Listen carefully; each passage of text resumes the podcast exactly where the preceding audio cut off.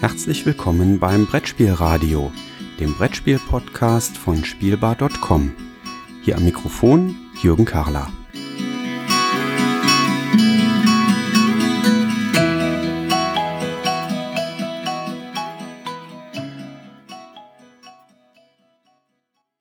Ich bin hier gerade in Berlin und äh, durfte gerade die Verleihung des Spiel des Jahres 2017 erleben.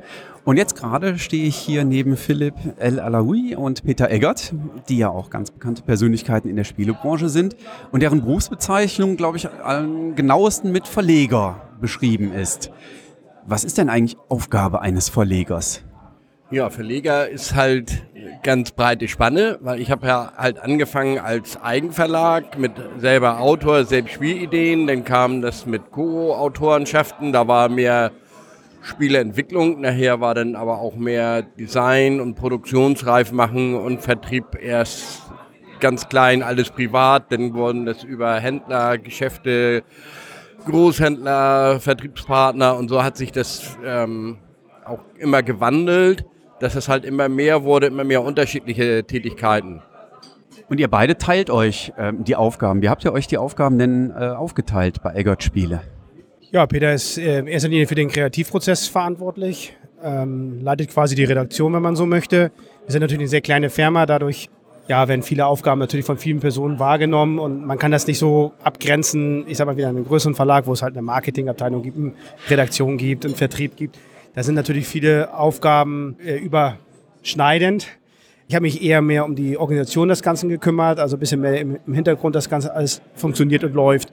Ich denke, das beschreibt schon im Wesentlichen den Kreativprozess auf der einen Seite, organisatorisch, kaufmännischer auf der anderen Seite und ja, Beide Bereiche sind sicherlich spannend und notwendig für so einen Verlag.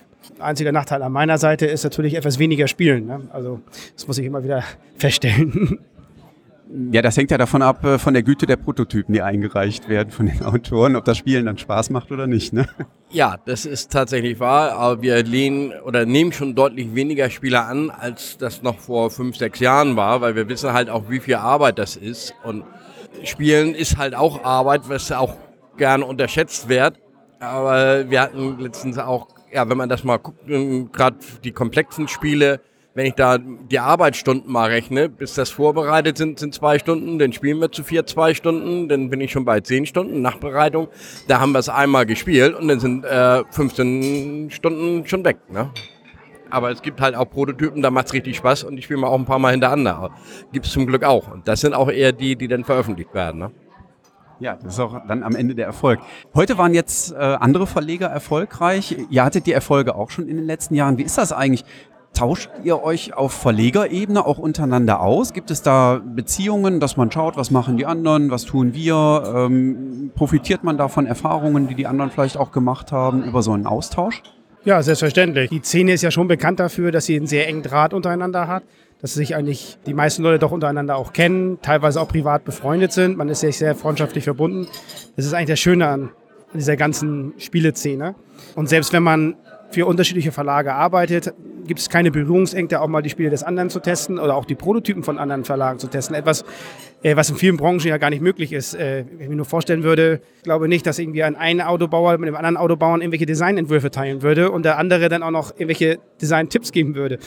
Das ist hier sicherlich ganz anders. Also dieses Freundschaftliche, das steht schon trotz des Konkurrenzdrucks, der ja auch da ist, äh, schon ein bisschen im Vordergrund und keiner würde was kopieren und das ist wirklich eine schönes, die schöne Seite des Ganzen. Wie konkretisiert sich dann so eine Zusammenarbeit zwischen Verlegern?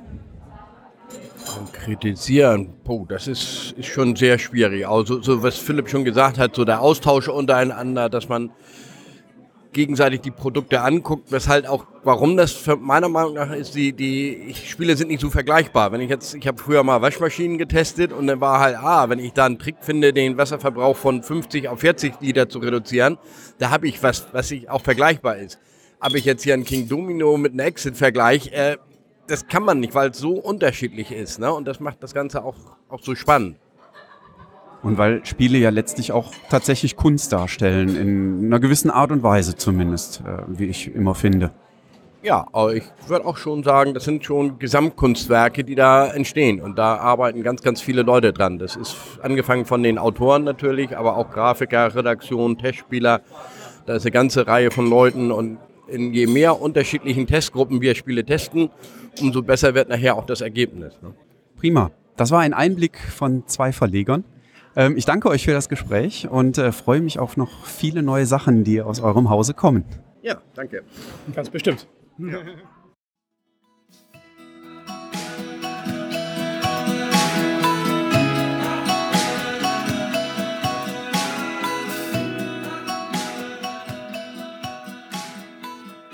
Vielen Dank fürs Zuhören. Feedback, Fragen und Anregungen bitte gerne an die E-Mail-Adresse info@spielbar.com als Kommentar direkt auf der Webseite spielbar.com oder in den Twitter-Feed spielbar-com.